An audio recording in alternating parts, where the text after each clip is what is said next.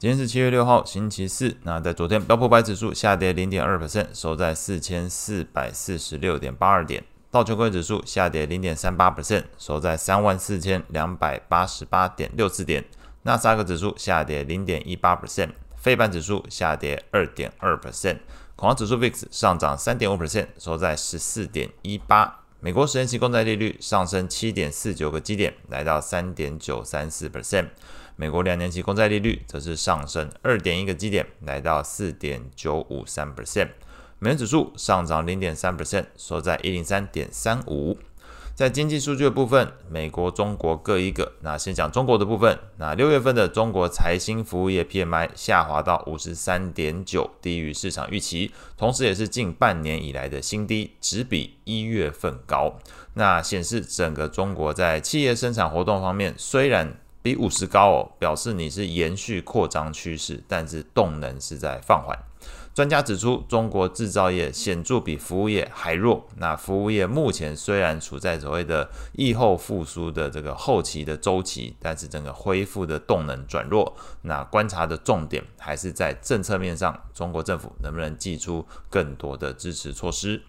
美国的部分，五月份的工厂订单月增率从零点四 percent 下滑到零点三 percent，那市场原先预期零点八 percent，那这个表示市场预期的太好了，整个实际情况是持续下滑。那配合先前公布的 ISM 制造业指数，都显示整个经济目前在制造业部分。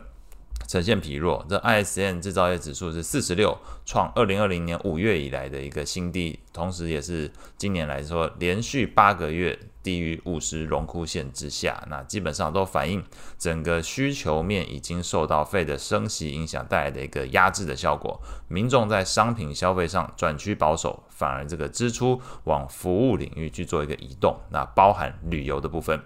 那美股的表现上来说，除了这个中国财新服务业 PMI 表现疲弱，增添了市场对于经济前景的疑虑之外，昨天公布的六月份 FOMC 会议纪要内容显示，多数 Fed 官员都认为六月份暂停升息是合宜的，那可以对经济做出更多的观察。不过，对于未来升息的次数，十八位官员里面有十二位预期今年之内至少会有两次。包含两次以上的升息次数。那整体来说，整个 FOMC 会议纪要其实并没有提供更多关于利率前景的一个资讯。那美股四大指数昨天来看，基本上呈现一个温和的收低，只有费半指数是因为受到近期美中科技战的这个政策面角力升温，那使得这个费半指数昨天下跌超过两个 percent。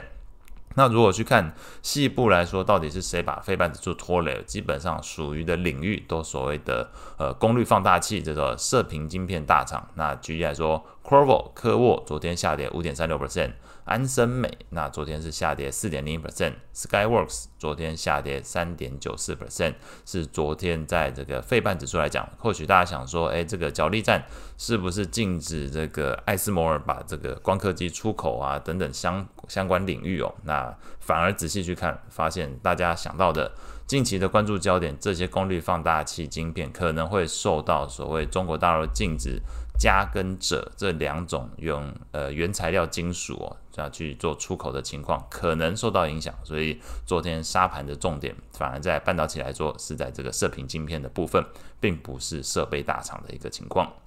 那在昨天来讲，类股表现上来看，标普十一大类股的 ETF 表现最好的三个是公用事业、通讯服务还有房地产，表现比较弱的是在材料、科技还有能源的部分。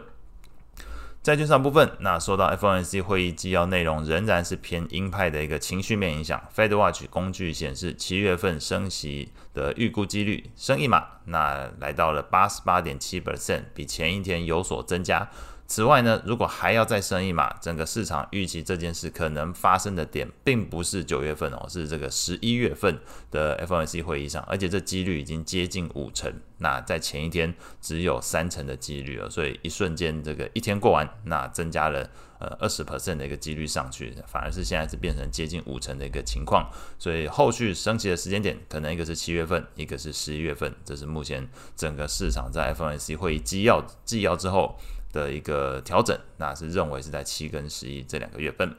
那整体来说，整个昨天 FNC 会议纪要内容相对于先前市场觉得好像有点转鸽派的情况来说，你在这次会议上找不到它的文字上偏鸽派的字眼哦。那顶多针对于六月份暂停升息一次，主要也是为了观察整个经济数据的一个变化。那昨天来说，美债利率是顺势一个拉回，那压抑了昨天债券价格表现。所以昨天来讲，呈现了一个股债双跌的一个情况。且不论这个幅度的大小，但是大方向来说，就是股债双跌。那昨天来说，债券型 ETF 的价格变化上，美国投资等级债券 ETF LQD 下跌零点七二 percent，高收益债 ETF HYG 下跌零点三一 percent。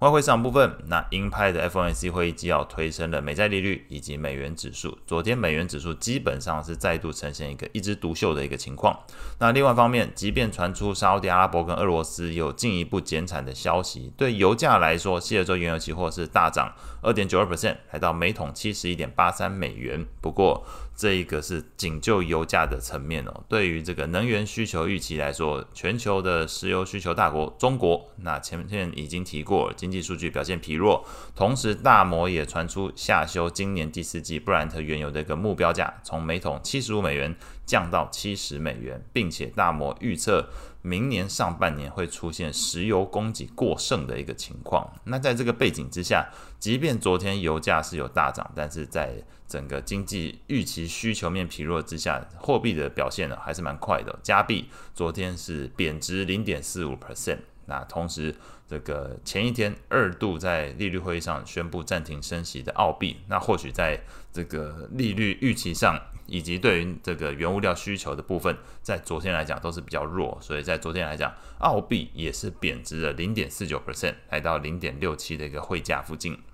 那今天比较需要关注的经济数据，包含美国的 ISM 非制造业 PMI，以及这个私人企业的就业职缺，当然这个初初领跟续领的失业金人数，也可以稍微观察一下。那以上是今天所有内容，我们下次见。